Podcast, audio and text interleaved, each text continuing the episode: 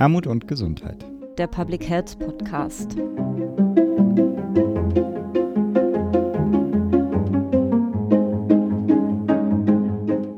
Herzlich willkommen zur 16. Episode des Podcasts Armut und Gesundheit, der Public Health Podcast. Wir sitzen heute wieder in einer neuen Konstellation zusammen.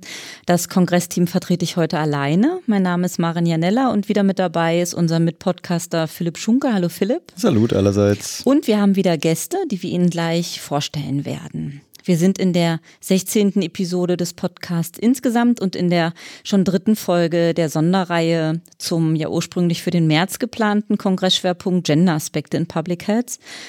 Der konnte ja Corona-bedingt nicht stattfinden in diesem Jahr, der Kongress. Und in den ersten Folgen haben wir schon beschrieben, dass wir Leitfragen, die wir ursprünglich vorhatten, sie auf dem Kongress zu diskutieren, nun in anderer Form diskutieren möchten. Zum Beispiel in Form dieses Podcastes. Und mit dieser Sonderreihe machen wir jetzt weiter und kommen virtuell zusammen. Und ich freue mich sehr, dass wir wieder so tolle Gäste haben. Das ist einmal der Jan Finzi. Jan Finzi arbeitet an der Technischen Universität in Dortmund und dort im Fachgebiet qualitative Forschungsmethoden und strategische Kommunikation für Gesundheit, Inklusion und Teilhabe. Hallo, Herr Finzi. Hallo. Dann freue ich mich sehr, den Maurizio Lara Martinez ähm, auch in der Leitung begrüßen zu dürfen. Er arbeitet am Lateinamerikanischen Institut hier an der Freien Universität in Berlin. Hallo, Herr Lara. Hallo, guten Tag. Und Herr Professor Dr. Dr. Daniel Matthias Kettler mit dem längsten Namen hier in der Runde. Er hat eine Professur für Sozialmedizin an der Medical School in Berlin. Hallo, Herr Kettler. Grüß Sie. Ja, hallo. Vielen Dank für die Einladung. Sehr gerne. Wir freuen uns sehr, dass Sie heute alle da sind und wir virtuell zusammenkommen, um eine ganz wichtige Frage beziehungsweise einen ganz wichtigen Zusammenhang zu diskutieren, und zwar den zwischen Wohnungsnot, Geschlecht und Gesundheit. Und das ist eine Veranstaltung, die wir genau mit diesem Titel vorhatten für den Kongress Armut und Gesundheit.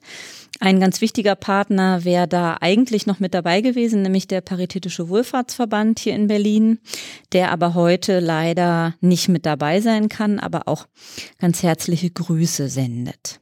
Ich möchte ganz kurz für die Hörerinnen und Hörer, die sich nicht ganz so ausführlich bislang mit dem Thema Wohnungslosigkeit auseinandergesetzt haben, mit ein paar Zahlen beginnen, möchte aber die Experten in der Runde unbedingt bitten, mich da zu ergänzen oder zu korrigieren, denn Zahlen für das Feld der Wohnungslosigkeit zu finden ist tatsächlich gar nicht so einfach. Diese aktuellen Zahlen, die ich gefunden habe, sind Zahlen der Bundesarbeitsgemeinschaft Wohnungslosenhilfe, auch kurz BRGW, aus dem Jahr 2019 herausgegeben, aber Entstanden sind sie im Jahr 2018 und danach waren im Jahr 2018 in Deutschland 678.000 Menschen ohne Wohnung. Ohne Wohnung oder wohnungslos sind laut BRGW Personen, die aufgrund ordnungsrechtlicher Maßnahmen ohne Mietvertrag sind, das heißt lediglich mit Nutzungsverträgen in Wohnraum eingewiesen sind oder in Notunterkünften untergebracht werden.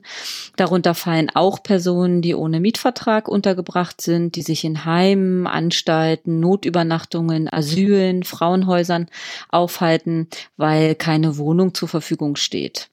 Oder die bei Verwandten, Freunden oder Bekannten vorübergehend unterkommen. Und natürlich auch Personen, die ohne jegliche Unterkunft sind. Hm, da sagt man landläufig auch die Platte machen. Darüber hinaus zählen zudem Aussiedler hierzu, die noch keinen Mietwohnraum finden konnten und in Unterkünften untergebracht sind. Und man schätzt, dass von den 678.000 Personen ungefähr 41.000 Personen auf der Straße leben. Alleinerziehende und junge Erwachsene sind besonders gefährdete Personengruppen, aber auch die drohende Altersarmut der Generation der Billigjobber, der Solo-Selbstständige oder anderer prekär Beschäftigten ist da sehr besorgniserregend. Gründe, die hier angeführt werden, warum Menschen in dieser Situation sind oder in diese Situation kommen, ist einmal das unzureichende Angebot an bezahlbarem Wohnraum, die Schrumpfung des Sozialwohnungsbestandes insgesamt und auch die Verfestigung von Armut. Deswegen ist das Thema auch für uns beim Kongress Armut und Gesundheit so relevant. Und nach jüngsten Schätzungen der BRGW gibt es in Deutschland mindestens 59.000 wohnungslose Frauen. Tendenz steigend und auch die Zahl der älteren Frauen ohne Obdach steigt. Ich würde gerne noch eine, eine Anmerkung dazu machen. Gerne. Zu der Definition insgesamt. Das ist ja ein bisschen schwierig, genaue Definition von Wohnungsnot, Wohnungslosigkeit ja, ja. Zu gucken. Das heißt, zu bestimmen, wer genau ist Wohnungsnot, in Wohnungsnot oder wer ist Wohnungslosigkeit bedroht. Mhm. Und es gibt dann eine ganz schöne Definition von der BAGW auch, die dann insgesamt nur von Wohnungsnotfällen spricht. Und dazu gehören dann nicht nur die Leute, die Sie jetzt gerade aufgezählt haben, mhm. die also wohnungslos sind, mhm. sondern auch die Personen, die von Wohnungslosigkeit bedroht sind. Das heißt, sie leben zum Beispiel in prekären Mietverhältnissen oder in gewaltgeprägten Familienverhältnissen. Mhm. Und da gehört drittens dazu auch noch die Leute, die in unzumutbaren Wohnverhältnissen leben. Das mhm. ist so ein bisschen die Definition, die äh, sehr breit ist, was dann das Problem macht, dass es schwierig ist, einzelne Gruppen sich genau anzugucken, aber die eigentlich so die anerkannte Definition aktuell gilt. Hm. Hm. Super, danke für die für den Hinweis. Ja. Und ja, ich könnte auch noch was zu den Zahlen sagen. Unbedingt. Ähm, was vielleicht ganz interessant wäre. Das ist ein riesiges Problem, dass es keine äh, richtigen Zahlen dazu gibt, denn hm. die Zahlen der BRGW sind ja auch nur Schätzungen, mhm. die die jetzt seit, oh, ich weiß gar nicht genau, 20, 25 Jahren immer wieder erheben. Mhm. Und zwar auch immer wieder mit der Forderung an die Politik, eine Wohnungsnotfallstatistik einzuführen, um mhm. einfach einen großen, genauen Überblick darüber zu haben, wie viele Leute denn in Deutschland in Wohnungsnot leben. Und erfreulich ist es, dass es, ich glaube, im Herbst letzten Jahres eine politische Entscheidung gab, dass das eingeführt werden soll. Das heißt, mhm. ich glaube, ab 2021 gibt es auch eine bundesweite Statistik zum Thema Wohnungslos und Wohnungsnot. Mhm. Ja, danke. Dann würde ich direkt auch, Herr Finzi, mit Ihnen gerne weitermachen wollen. Sie hätten auf dem Kongress, ähm, wenn wir getagt hätten, einen Teil Ihrer Dissertation vorgestellt, wo sie sich nochmal stark auch mit diesem Zusammenhang zwischen Wohnungsnot, Geschlecht und Gesundheit auseinandergesetzt haben.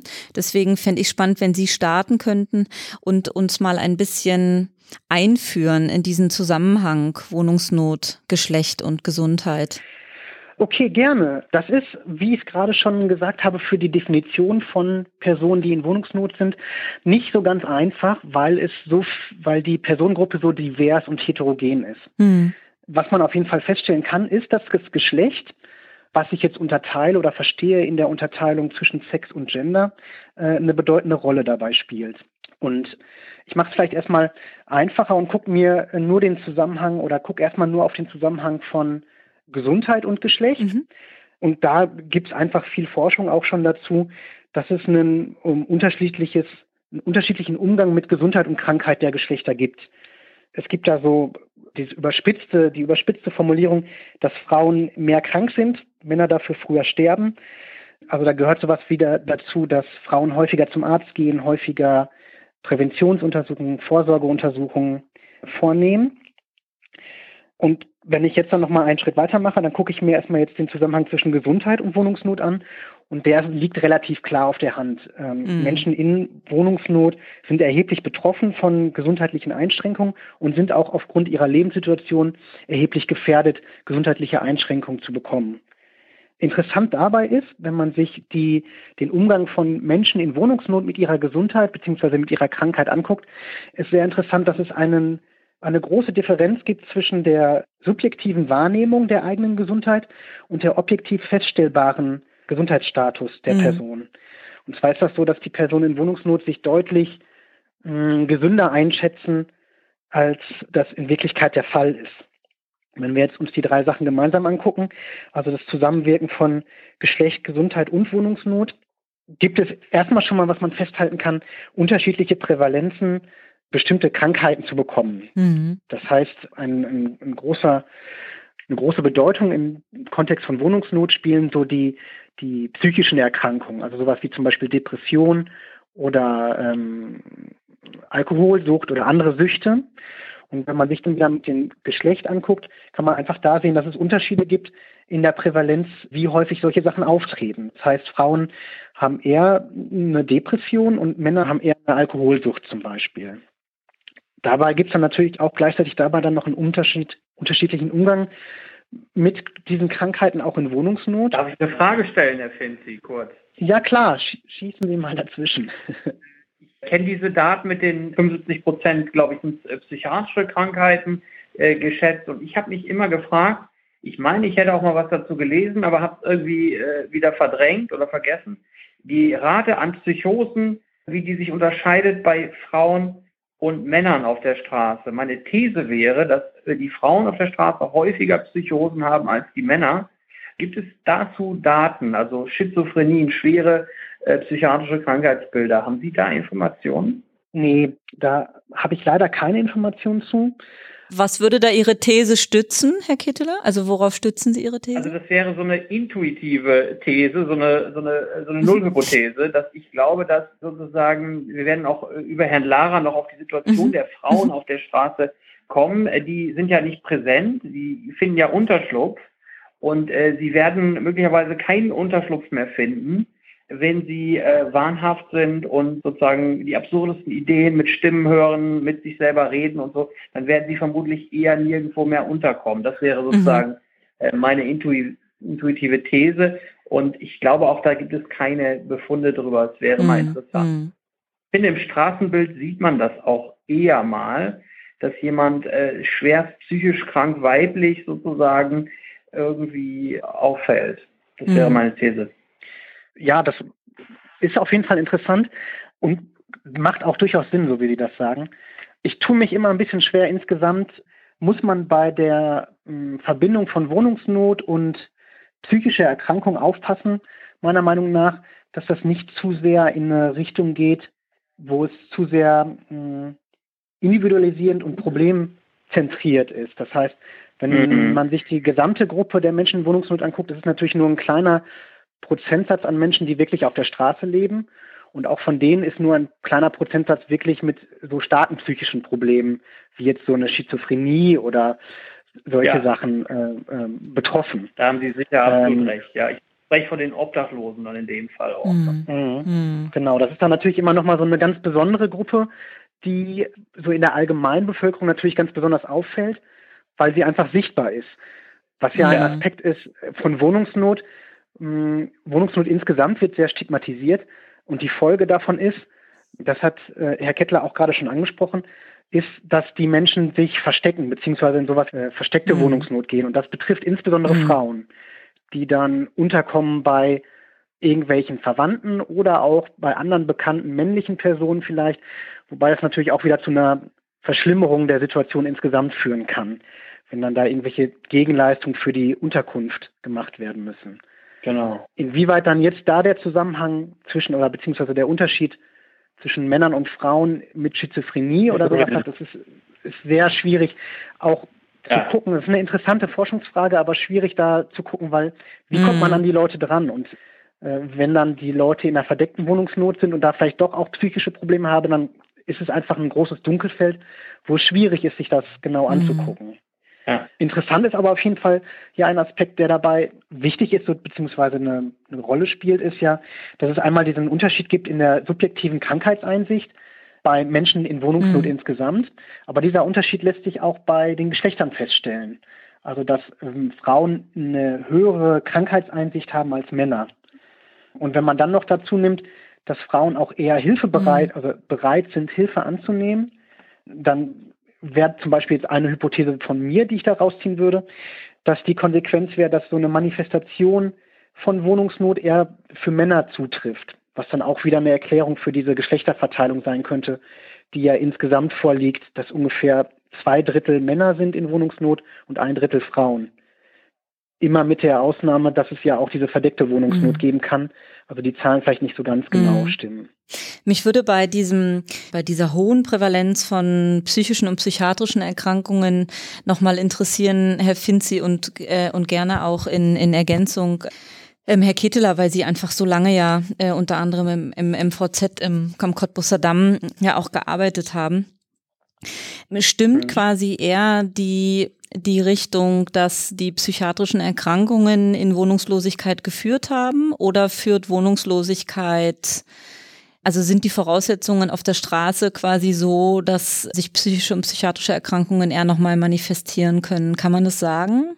Weil das ist ja schon eine wahnsinnige Besonderheit, finde ich, wenn man sich diese Gruppe anguckt. Ich bin natürlich nicht in der täglichen Behandlung von mhm. Obdachlosen tätig ge äh, mhm. gewesen. Ich bin so ein Wald- und Wiesenpsychiater im Grunde am Kopfstadt Tor fünf Jahre gewesen, aber mit vielen Menschen, die vor allem eine mhm. prekäre. Situation hatten. Also wie Herr Finzi das beschreibt, die, weil sie die Jobs verloren haben. Also ich kann Ihnen ein Beispiel geben aus männlicher Sicht. Also es ist ein junger Mann, der hat gearbeitet in einem Job, wo man denken würde, man würde eigentlich genug Geld verdienen, um eine Wohnung zu bezahlen, also kaufmännische Tätigkeit sogar.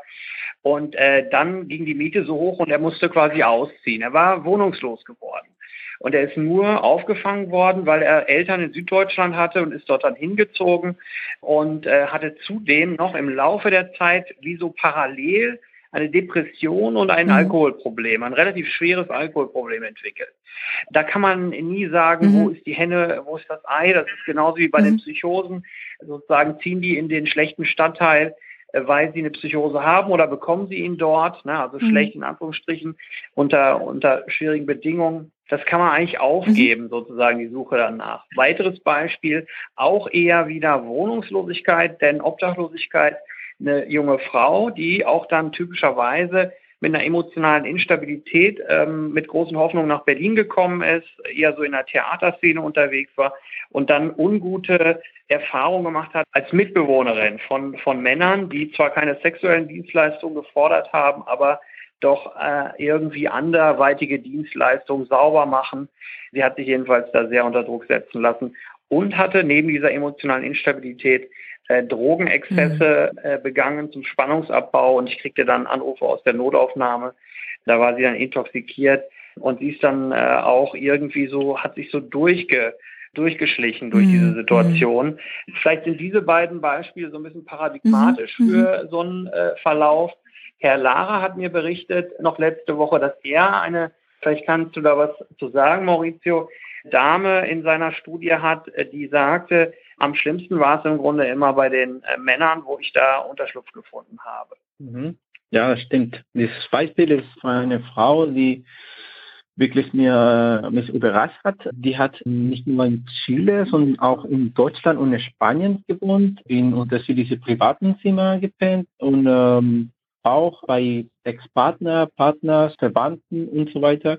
Auch war sie in Exil mit der Familie von der chilenischen Diktatur. Und ja, äh, die Frage war immer da, äh, ob ähm, ihre Erfahrung auf der Straße, wie krass das war. Und die hat sofort gesagt, dass nee, dass die, schlimmste Situationen waren unter, äh, unter einem Dach eigentlich und nicht direkt mhm. auf der Straße. Mhm. Mhm. Also ist es quasi da so, wie man insgesamt in den Gesundheitswissenschaften ja auch diese beiden Richtungen verargumentieren kann, ne? dass äh, das Armut krank macht und das auch Krankheit arm macht und man, ich finde, fand es gerade schön gesagt, ja. Herr Ketteler, eigentlich kann man es aufgeben, quasi, ja. sich darüber halt zu sehr, äh, zu sehr Gedanken zu machen oder irgendwie eine, eine Richtung äh, zu sehr äh, vorgeben zu wollen. Äh, muss da, also würde da gerne Herrn, Herrn Kettler unterstützen mit seiner Aussage, würde gerne aber auch noch eine weitere, einen weiteren Aspekt hinzufügen, den ich glaube ich vorhin auch schon einmal kurz angesprochen hatte. Mhm. Und zwar so in der historischen Betrachtung von Wohnungsnot beziehungsweise auch dem Umgang mit Wohnungsnot und Wohnungslosigkeit äh, gibt es viele Beispiele für Stigmatisierung mhm. von dieser Personengruppe, die dann immer so in den, in den krassesten Ausprägungen während, des, äh, während der NS-Diktatur quasi endete, indem dann Menschen mit einem angeblich angeborenen psychiatrischen Wandertrieb ja. in tatsächlich KZs gesperrt wurden und dann da äh, nicht nur sterilisiert, sondern auch ermordet wurden. Das ist jetzt natürlich so das Extrembeispiel. So sind wir natürlich nicht mehr. So ist auch das Hilfesystem. Das gab es historisch als Kategorie ja, Wahnsinn. Genau, wie, wie, nannte sich das Wander? Ja, asozialer Psychopath. Oh, wow. Genau asozial, Wander, genau, das ist, das, die liefen dann unter den mhm. Asozialen, mhm. jetzt mal in Anführungszeichen. Und dazu gehörten dann halt auch Leute, die, die angeblich einen Wandertrieb, Wandertrieb hätten. Und genau, Wandertrieb hieß es dann. Es gibt dann noch so ein paar weitere Begrifflichkeiten dazu, da möchte ich gar nicht so weit drauf eingehen, weil das nicht der Punkt mhm. ist, mhm. sondern mein Punkt ja, ja. ist, dass es ganz häufig quasi Wohnungsnot erklärt wurde, also die Ursache von Wohnungsnot mhm. angeblich in einem persönlichen psychiatrischen Defizit festgemacht wurde. Und deswegen ja. finde ich die, die Frage ist natürlich immer berechtigt, wo kommt denn das jetzt her? Wie kann es denn sein, dass jemand wohnungslos wird, beziehungsweise in Wohnungsnot gerät? Ähm, aber ich finde es immer ganz schwierig, dann zu sagen, ha, vielleicht hat die Person ja eine eigenes, eine eigenen Verschulden daran. Weil Sie sagten schon zu Beginn, äh, richtigerweise, die Hauptursachen für Äh, Wohnungsnot und Wohnungslosigkeit sind erstens Armut, äh, die, also Wohnungsnot ist quasi die extremste Form der Armut und mangelnder Wohnraum. Das heißt, äh, Menschen, die dann psychiatrische Probleme haben, verlieren ihre Wohnung, so wie Herr Kettler es gerade in einem Beispiel genannt hat, weil dann mhm. die Miete erhöht wird zum Beispiel und sie sich das nicht mehr leisten können. Mhm. Wenn es irgendwie andere mhm. Möglichkeiten geben würde, also geringere Mieten beziehungsweise mehr Wohnraum, dann würden diese Leute auch nicht auf der Straße landen. Das heißt, es ist eigentlich ein Versorgungsproblem, mhm. ein psychiatrisches Versorgungsproblem an, an der Stelle, beziehungsweise ein Problem der Versorgung von Menschen mit psychischen Problemen. Und die kommen dann quasi erst in das Hilfesystem oder werden dann quasi wohnungslos gemacht, so ein bisschen übertragen jetzt in dem Sinne. Ja, sehr, sehr guter ja. Punkt, auf jeden Fall. Herr Kittler, würden Sie noch mal ein bisschen ergänzen, was ähm, Herr Finzi so an, an Ergebnissen seiner Dissertation und seiner Forschung dargestellt hat? Äh, um Ihre Praxiserfahrung. Sie haben ja eine Zeit lang im MVZ am Cottbusser Tor gearbeitet, neben Ihrer Tätigkeit an der mhm. Medical School und sind ja immer noch in einem Gesundheitszentrum für Flüchtlinge in Berlin aktiv als Psychiater. Ja. Was Sie da erleben, was Ihnen da begegnet. Ja, die korrigieren Sie mich, Herr Finzi und Herr Lara, aber die Flüchtlinge haben ja in ihren Wohnheimen einen Wohnungslosenstatus, soweit ich das, mhm. äh, das weiß. Das sind ja im Grunde, ja, ist ja, im Grunde habe ich jetzt, ich rufe auch gerade von dort an, also von äh, Steglitz aus, wo ich in einem Gesundheitszentrum für Flüchtlinge bin, wo jetzt alles auf Telefonkontakt auch umgestellt ist, äh, aus Infektionsschutzgründen. Mhm. Insofern habe ich natürlich jetzt im Gesundheitszentrum für Flüchtlinge mit Wohnungslosen zu tun. Mhm. Und das, was mir auffällt, so einfach vom, vom klinischen Eindruck her, neben den äh, psychiatrischen Erkrankungen, die die äh, Geflüchteten mit sich bringen durch äh, Traumatisierung, mhm. Depressionen oder auch äh, Persönlichkeitsakzentuierung, äh, wie es sie auch hier gibt, ist, dass sie natürlich auf so eine regressive Art und Weise zurückgeworfen sind in den Wohnheimen auf eine, ähm, wie soll man es beschreiben, auf so eine Unbehaustheit, so einen mhm. kindlichen Status, wo andere sozusagen sagen, das ist dein Raum, bitteschön, halte dich da auf und jetzt im Rahmen der mhm. Corona-Krise mhm. geh bitte auch nicht aus dem äh, Flüchtlingsheim heraus. Also das ist eine Situation, die schon ohne Corona voller regressiver Trigger war und das verstärkt sich jetzt nochmal. Und ich habe auch teilweise den Eindruck, dass die Menschen sozusagen sich absolut dadurch nochmal äh, handlungsunfähiger fühlen und in so eine Selbstaufgabe eigentlich hineinkommen. Nicht alle, aber, aber sehr häufig. Dazu gibt es diese unsicheren Asylverfahren, die sozusagen zermürben. Es sind im Grunde ist eine Fülle von sozialen Bedingungen, die sozusagen diese Situation äh, bestärkt. Und mhm. auch da kann man manchmal nicht mehr sagen, war erst die Depression da mhm. oder mhm. äh, kommt sie daher. Also es ist im Grunde eine, eine ähnliche Situation, wie sie sich auch bei, bei wohnungslosen Menschen, die keinen Flüchtlingsstatus haben, antreffen. Das würde ich so sagen. Hm. Würde würd gerne noch dann, da einen Zusatz zu machen. Mhm insgesamt dann der, die Verbindung zwischen Wohnungsnot, Gesundheit und Geschlecht führt dann natürlich auch dazu, dass es, also es gibt ein Schnittstellenproblem in der Wohnungslosenhilfe und zwar zu den Hilfen der Eingliederungshilfe, wo dann mhm. zum Beispiel Menschen mit psychischen Problemen betreut werden. Und ein Schnittstellenproblem zu dieser medizinisch-psychiatrischen Hilfe, weil da einfach durchaus Leute dann durchs Raster quasi durchfallen und in der Wohnungslosenhilfe dann landen, weil die zum Beispiel, also wenn man also wenn man nicht trocken ist jetzt als Alkoholiker, dann wird man erst gar nicht auch aufgenommen, zum Beispiel bei den Suchteinrichtungen. Ja, das ist ein ähm, Unding durch. Die, ja, und durch dieses Schnittstellenproblem, wenn man sich jetzt nochmal überlegt, auch, dass also es auch ein anderes Hilfe oder andere Hilfesysteme gibt und wenn man dann nochmal drüber nachdenkt, dass Frauen ja eher bereit sind, Hilfe anzunehmen, wäre das auch zum Beispiel so eine, eine Erklärung für diese Verteilung der Geschlechter insgesamt von Menschen, die wohnungslos sind beziehungsweise in Wohnungsnot sind. Ja, wir waren jetzt sehr medizinisch und sehr originär äh, gesundheitswissenschaftlich. Ich fände es spannend ähm, und wir haben das Glück, mit Herrn Lara jemanden hier zu haben, der nochmal einen anderen Hintergrund auch mitbringt und zwar einen ethnologischen und uns nochmal auch den Blick über den Tellerrand, über den deutschen Tellerrand ermöglicht. Und zwar hat er ethnografische Untersuchungen in Obdachlosenunterkünften in Chile gemacht. Und da würde ich Sie, lieber Herr Lara, bitten, das Gesagte nochmal zu ergänzen, um Ihre Untersuchungsergebnisse. Ja, natürlich. Ich recherchiere über äh, Wohnungslosigkeit und Geschlecht äh, seit irgendwie äh, sechs Jahren. Und genau mein Fokus ist in Chile. Und da haben wir eigentlich ein Konzept, das betrifft nur, was hier obdachlos ist. Ne? Das heißt Leute, die entweder in Unterkünfte, dort Unterkunft wohnen oder direkt auf die Straße. Und ich habe genauso angefangen zu recherchieren. Äh, und da habe ich in unterschiedliche Notunterkünfte recherchiert, für Männer und für Frauen. Meistens sind auch getrennt von Gender. Und was ich da gesehen habe, es ist, die Frauen hatten meistens super schlechte Situationen, psychische Situationen und irgendwie Alkoholkonsum und Drogenkonsum war mehr ähm, in den Männerbevölkerung, in der männlichen Bevölkerung. Was ich damals auch von der Literatur aufgeholt habe, äh, es ist, dass genau die Frauen sind, die schlechte äh, Situationen haben, weil die vorher andere äh, Möglichkeiten schon benutzt haben nur äh, die Straße oder die Unterkünfte erreichen, wenn die keine andere Möglichkeit haben. Das heißt, wenn die wirklich in eine prekäre, prekäre Situation ohne andere Unterstützung. Mhm. Und das ist auch, was in der Literatur als chronische Wohnungslosigkeit benannt wird. Ne? Diese chronische äh, wohnungslose Bevölkerung, die, die wie, äh, wie gesagt, in Bezug auf Konsum, psychische Krankheiten, sehr alte Leute äh, und kaum Zugang zum Gesundheitssystem haben, mhm. betrifft. Aber nach dieser, ähm, also in, mein, in meiner aktuellen Arbeit versuche ich zu erreichen, die Leute, die, äh, wie Herr Finzi gesagt hat, die versteckte Wohnungslosen mhm.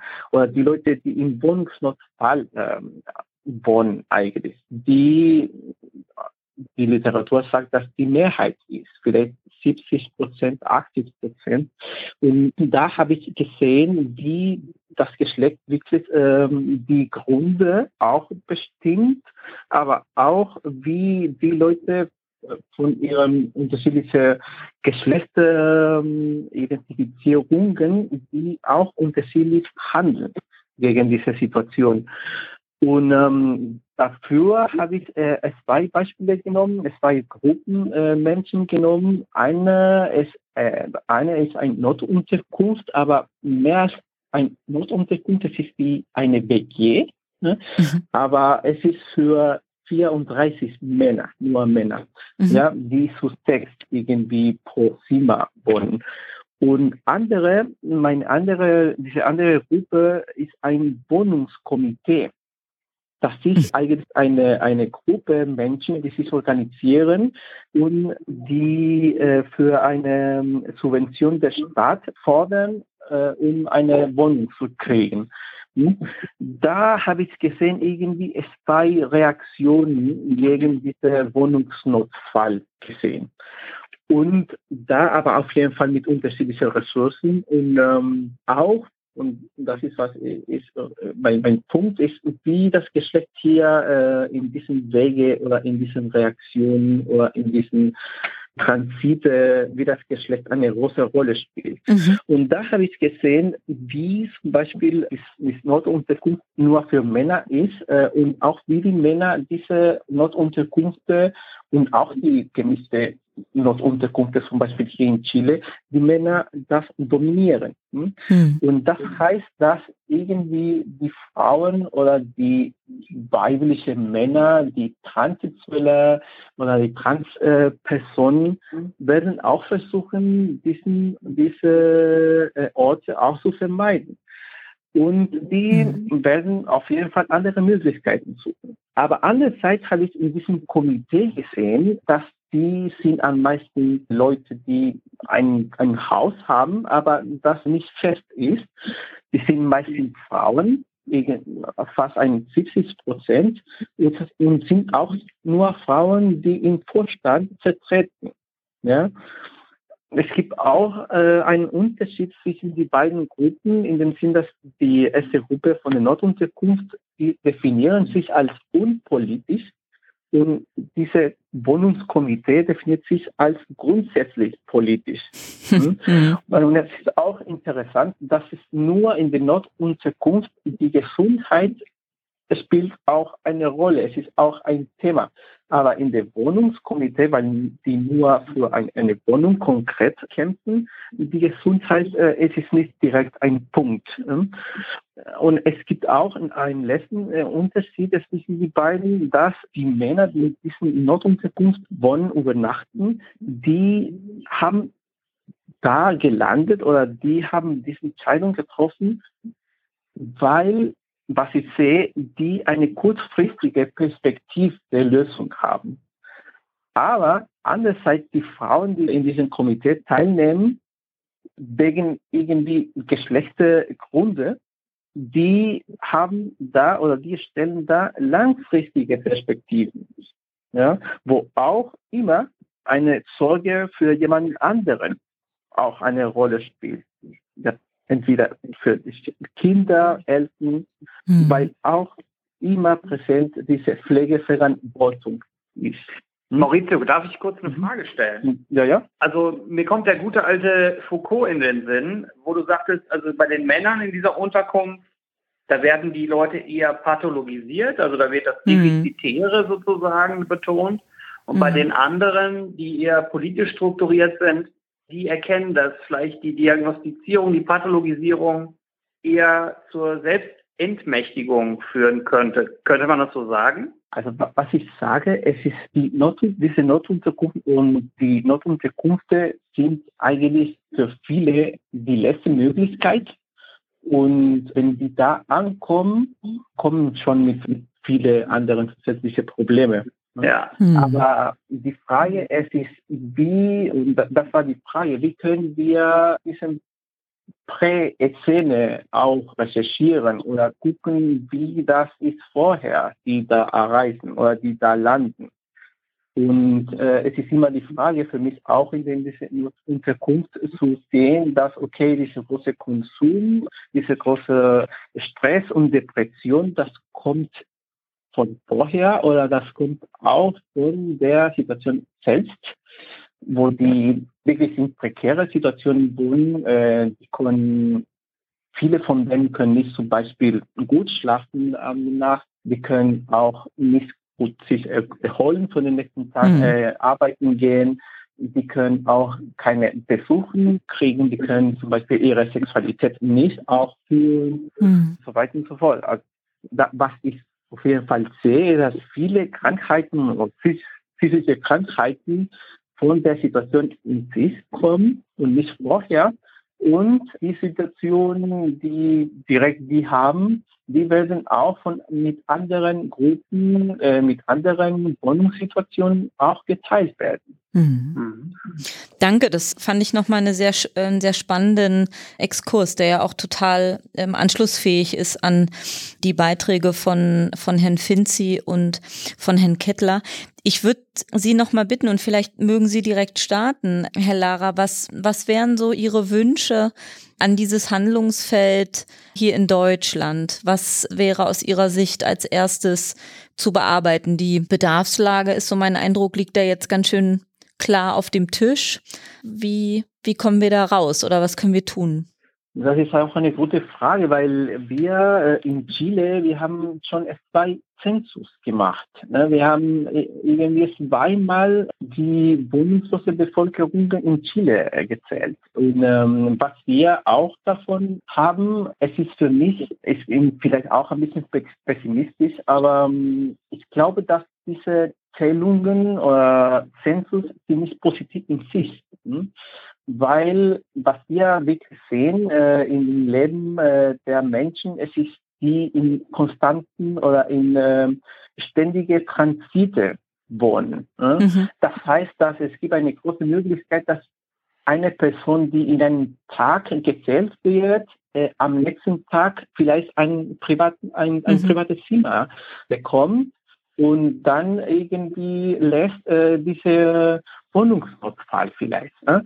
Deswegen es ist es so schwer zu sagen, okay, die Zählungen in sich sind grundsätzlich nötig oder nicht. Ich glaube, dass trotzdem es ist auch gut, ein bisschen einen Blick dafür zu haben. Aber was ich, was ich wirklich glaube, dieses Punkt muss in der Wohnungsnotfall gestellt werden und nicht nur in diese letzte Situation der Person. Ne? Und dafür, es ist besser, es ist irgendwie äh, positiv, glaube ich, die Diskussion zu öffnen, zumindest, und sagen, dass, wie wir schon gesagt haben, nicht direkt ein Haus bedeutet Schutz, oder bedeutet mhm. Stabilität oder mhm. bedeutet Gesundheit und so weiter und so fort. Wir müssen irgendwie die Armutskonzeption offen und gucken, dass die Transiten kreuzen auch die Räume, aber auch die Bedingungen der Menschen und auch die Situation der Menschen in unterschiedlichen Räumen auch zusammenbringen können. Herr Kittler, nun, nun gab es ja in Berlin relativ viel Kritik auch an der Zählung, die wir hier versucht haben im Rahmen der langen Nacht der Solidarität Ende des letzten Jahres. Ich weiß nicht, wie intensiv Sie das mitverfolgt haben, aber zum Beispiel die Selbstvertretung der äh, wohnungslosen Menschen selbst hat diese Zählung zum Beispiel als würdelos bezeichnet, wohingegen die BRGW das als guten Schritt formuliert hat, überhaupt mal eine, eine, eine fundiertere Datengrundlage zu haben, als man es, wie Herr Finzi auch gesagt hat, als man es immer irgendwie im Rahmen dieser, dieser Schätzungen hat. Wie schätzen Sie das ein? Herr, äh, Herr Larre hat ja schon auf den Punkt hingewiesen. Also sobald man versucht zu zählen, erfasst man all diese Menschen nicht, die in Transitsituationen leben. Das ist erstmal eine methodische Lücke. Äh, ich bin mit Herrn Lara äh, letztens an so einem größeren Areal vorbeigegangen. Er, ist, er kennt sich besser aus, er weiß auch, wo die Leute in Berlin sozusagen unterkommen. Und das war einfach so ein abgesperrtes Areal. Das, er meint, da sind sicher 200, 300 Leute, die da nächtigen. Und da sind die ja auch gar nicht reingegangen in solche in Anführungsstrichen gefährlicheren mhm. Äh, mhm. äh, Gefilde. Darum hat man sicherlich nur so ein Eisbergspitze gesehen. Mhm. Ähm, zum anderen muss man natürlich sehen, alles, äh, was gezählt wird, ruft bei mir, der die deutsche Geschichte kennt, die ja auch äh, irgendwie ungute Fantasien hervor. Erst zählt man und dann macht man was? Fragezeichen. Mhm. Also ich glaube, dass dieses Problem Obdachlosigkeit sehr, sehr virulent wird, einfach auch sehr konkret, äh, wenn man diese äh, Virussituation jetzt sieht und die Mengen möglicher, möglicherweise Arbeitslosen äh, aus Niedriglohnsektoren. Und mhm. da, mhm. glaube ich, äh, muss einfach geschaut werden, dass die nicht aus ihren Wohnungen irgendwie gejagt werden. Die werden mhm. ja auch teilweise einfach, die gehen, die packen ihre Koffer, die, die machen nicht viel Widerstand. Jemand, der eine Depression hat, ein Alkoholproblem, der schaltet nicht als erstes einen Anwalt ein, wie jemand, der irgendwie hier in Steglitz in seiner Villa sitzt. Und das wird ein Problem sein. Das wird ein sehr allgemein äh, armutstechnisches Problem sein und weniger eins der Wohnungs- und Obdachlosen als, als solche. Und wie gesagt, dieses Zählen an sich ist wahrscheinlich, hat, hat den Vorteil, wenn man es seriös macht, dass man eine Bestandsaufnahme hat. Aber äh, man muss auch schauen, äh, was macht man dann mit diesen Zahlen sozusagen? In mhm. welche Richtung ändert man es? Und Forderungen auch mit Blick auf Covid ähm, haben Sie ja gerade auch schon ähm, mit benannt. Herr Finzi, was würden Sie sich wünschen oder was brauchen wir jetzt dringend? Ja, das ist, das ist, also natürlich ist jetzt erstmal diese Situation mit dem Virus aktuell für die Menschen, die auf der Straße leben, also ohne Schutz, irgendwo leben, also auch, auch selbst wenn sie jetzt irgendwo unterkommen, aber das ist ja auch kein dauerhafter Schutz, äh, ist das natürlich absolut gravierend. Das ist eine Katastrophe für diese Menschen und verschärft natürlich die Situation insgesamt. Was da helfen würde, wäre natürlich einfach mal Wohnraum für diese Menschen auch zu schaffen. Mhm. Also da meine ich jetzt zum Beispiel auch, so wie Herr Kettler gesagt hat, die, die Flüchtlinge, die aktuell in diesen großen Massenunterkünften irgendwie mit 600 oder mehr Leuten zusammensitzen, wo dann die besten Verbreitungsmöglichkeiten für dieses Virus sind. Also auch da würde ich eigentlich mal behaupten, ja. dass es sinnvoll wäre, auch zur Prävention, dass sich dieser Virus weiter ausbreitet, wenn man die Leute in einzelne Wohnungen bringen würde. Mhm. Das Unbedingt. ist ein Konzept, was es irgendwie in der, im Kontext von Wohnungsnot oder Wohnungslosigkeit schon länger gibt. Mhm. Und zwar dieses Prinzip des Housing First. Mhm. Heißt, man gibt Menschen in Wohnungsnot ohne Bedingungen eine Wohnung. Die mhm. haben eine Wohnung und dann hilft das denen erstmal schon mal. Also das ist, das ist nicht nur irgendwie eine Theorie, sondern auch schon wissenschaftlich überprüft, dass die Bleibezahlen in solchen Wohnungen deutlich höher sind, als wenn es jetzt zum Beispiel in Deutschland ist es aktuell so, dass es quasi so ein, so ein Stufensystem gibt, auf dem sich Menschen in Wohnungsnot erstmal bewähren müssen ob ihrer Wohnfähigkeit. Das heißt, sie müssen erstmal trainiert werden, ob sie denn wohnen können. Die Wahrscheinlichkeit, dass die Leute, die dieses System durchlaufen, in der Wohnung bleiben, ist 50 Prozent ungefähr. Mhm. Beim Housing First Ansatz sind es 80 Prozent mhm. nach fünf Jahren, die weiterhin in der Wohnung sind, obwohl sie diese Wohnung bekommen, ohne dass das an irgendwelche Bedingungen geknüpft ist. Und Entschuldigung, wenn ich da nochmal einhake. Ja, gerne. Äh, das ist genauso wie diese Diskriminierung, die bezüglich der Alkoholabhängigen oder Suchtkranken, also dass sie sich erstmal bewähren müssen, um in die Klinik zu kommen. Das macht man bei keiner anderen Erkrankung. Ne? Man ja. muss sich als Diabetiker mhm. ja auch nicht bewähren, dass man seinen Zucker richtig einstellt oder dass mhm. man das mhm. kann. Ne? Mhm. Und das ist genau das Gleiche. Also das, deswegen unterstütze ich auch diesen Housing First Ansatz, der ja in Berlin auch zum Teil, äh, äh soweit ich weiß, von der Caritas zum Beispiel schon angeboten wird. Das ja. ist natürlich immer ein Problem, weil das Hilfesystem aktuell darauf ausgerichtet ist, dieses Stufensystem auch zu fahren. Und ein Housing First Ansatz ist ja erstmal, du kriegst eine Wohnung ohne Hilfe annehmen zu müssen. Da gibt es dann natürlich auch Bewahrungstendenzen, gerade von den großen Playern mhm. in der Wohnungslosenhilfe. Mhm. Okay. Was Herr Lara auch schon angesprochen hatte, was natürlich ein Punkt quasi ist, bevor die Leute eine Wohnung verlieren, hilft man den Leuten, dass sie erst gar nicht diese Wohnung verlieren. Mhm. Also präventiv mhm. mehr Angebote zu machen. Da ist Deutschland eigentlich auf einem ganz guten Weg, weil es da viele Möglichkeiten gibt. Aber auch trotzdem ist es immer noch relativ äh, einfach, wenn man jetzt zum Beispiel mangelnde Ressourcen gerade hat, weil man eine psychische Auffälligkeit oder Erkrankung hat, dass man dann da durchrasselt. Mhm. Wo ich sonst noch Wohnungsnot mit begegnen würde, wäre so eine Sache, die so ein bisschen in, ja, wie geht man in Deutschland als Gesellschaft mit Armut um? Ähm, ein Beispiel da zum Beispiel ist diese Sanktionspraxis, die ja jetzt schon eingeschränkt ist, aber bevor es diese Einschränkung gab, gerade für junge Menschen in Wohnungsnot bis 25, da gab es eine Sanktionierung, eine 100% Sanktionierung. Mhm. Das hieß dann auch, dass die Kosten der Unterkunft, also für die mhm. Miete, nicht mehr gezahlt wurden. Mhm. In der Konsequenz sind die jungen Leute natürlich alle wohnungslos geworden. Ja, solche hatte also das wäre was, wo ich natürlich sagen mhm. würde, das hilft auf jeden Fall und ist auch schon mal ein guter Schritt, dass diese Sanktionspraxis jetzt äh, richterlich auch bestimmt ist, dass sie so nicht funktioniert, mhm. wie sie dann auch immer aussehen wird in mhm. Zukunft. Und als letzter Punkt, was hilft gegen Wohnungsnot, ist natürlich Wohnraum. Also Wohnraum schaffen. Und da kann man natürlich an verschiedenen Punkten ansetzen. Da gibt es mhm. ja auch immer viel Diskussionen zu. Also wie sieht es aus mit einer Reform der Grundsteuer? Gibt es irgendwie Möglichkeiten, genossenschaftliches Wohnen wieder attraktiver zu gestalten, indem da vielleicht auch die, die Steuern heruntergesetzt werden. Also da gibt es mehrere Möglichkeiten, wie man Wohnungsnot begegnen kann. Mhm. Und ich denke dann auch insgesamt beiden Geschlechtern in Wohnungsnot helfen kann, weil mhm. eigentlich das, was alle brauchen, egal ob jetzt Männer oder Frauen oder irgendwas dazwischen, ist eigentlich eine Wohnung. Das ist eigentlich so, das glaube ich, was ganz klar auf der Hand liegt, aber manchmal irgendwie, glaube ich, obwohl es so klar auf der Hand liegt, übersehen wird. Das ist doch tatsächlich ein wunderschönes Schlusswort, Herr Finzi, denn mit Blick auf die Zeit, Herr Kittler, muss in einen Anschlusstermin, würde ich mich gerne bedanken wollen bei Ihnen für diese schöne Diskussion. Ich habe den Eindruck, wir konnten ein bisschen einführen ähm, in das Thema und auch in den in den Gender Gap, den es in, innerhalb dieser Zielgruppe der wohnungslosen Menschen gibt und auf besondere Bedarfslagen hinweisen. Und das hätten wir gerne auf dem Kongress noch ausführlicher getan und umso mehr freue ich mich, dass wir es zumindest in ein bisschen verkürzter Version hier machen konnten. Sehr gerne. Dann, ja, vielen Dank für die Möglichkeit. Ja, sehr gerne. Dann wünsche ich Ihnen weiterhin alles Gute und wir hören uns hoffentlich bald wieder. Ja, ebenso. Gerne. Danke Tschüss. Sehr. Ja, tschüss.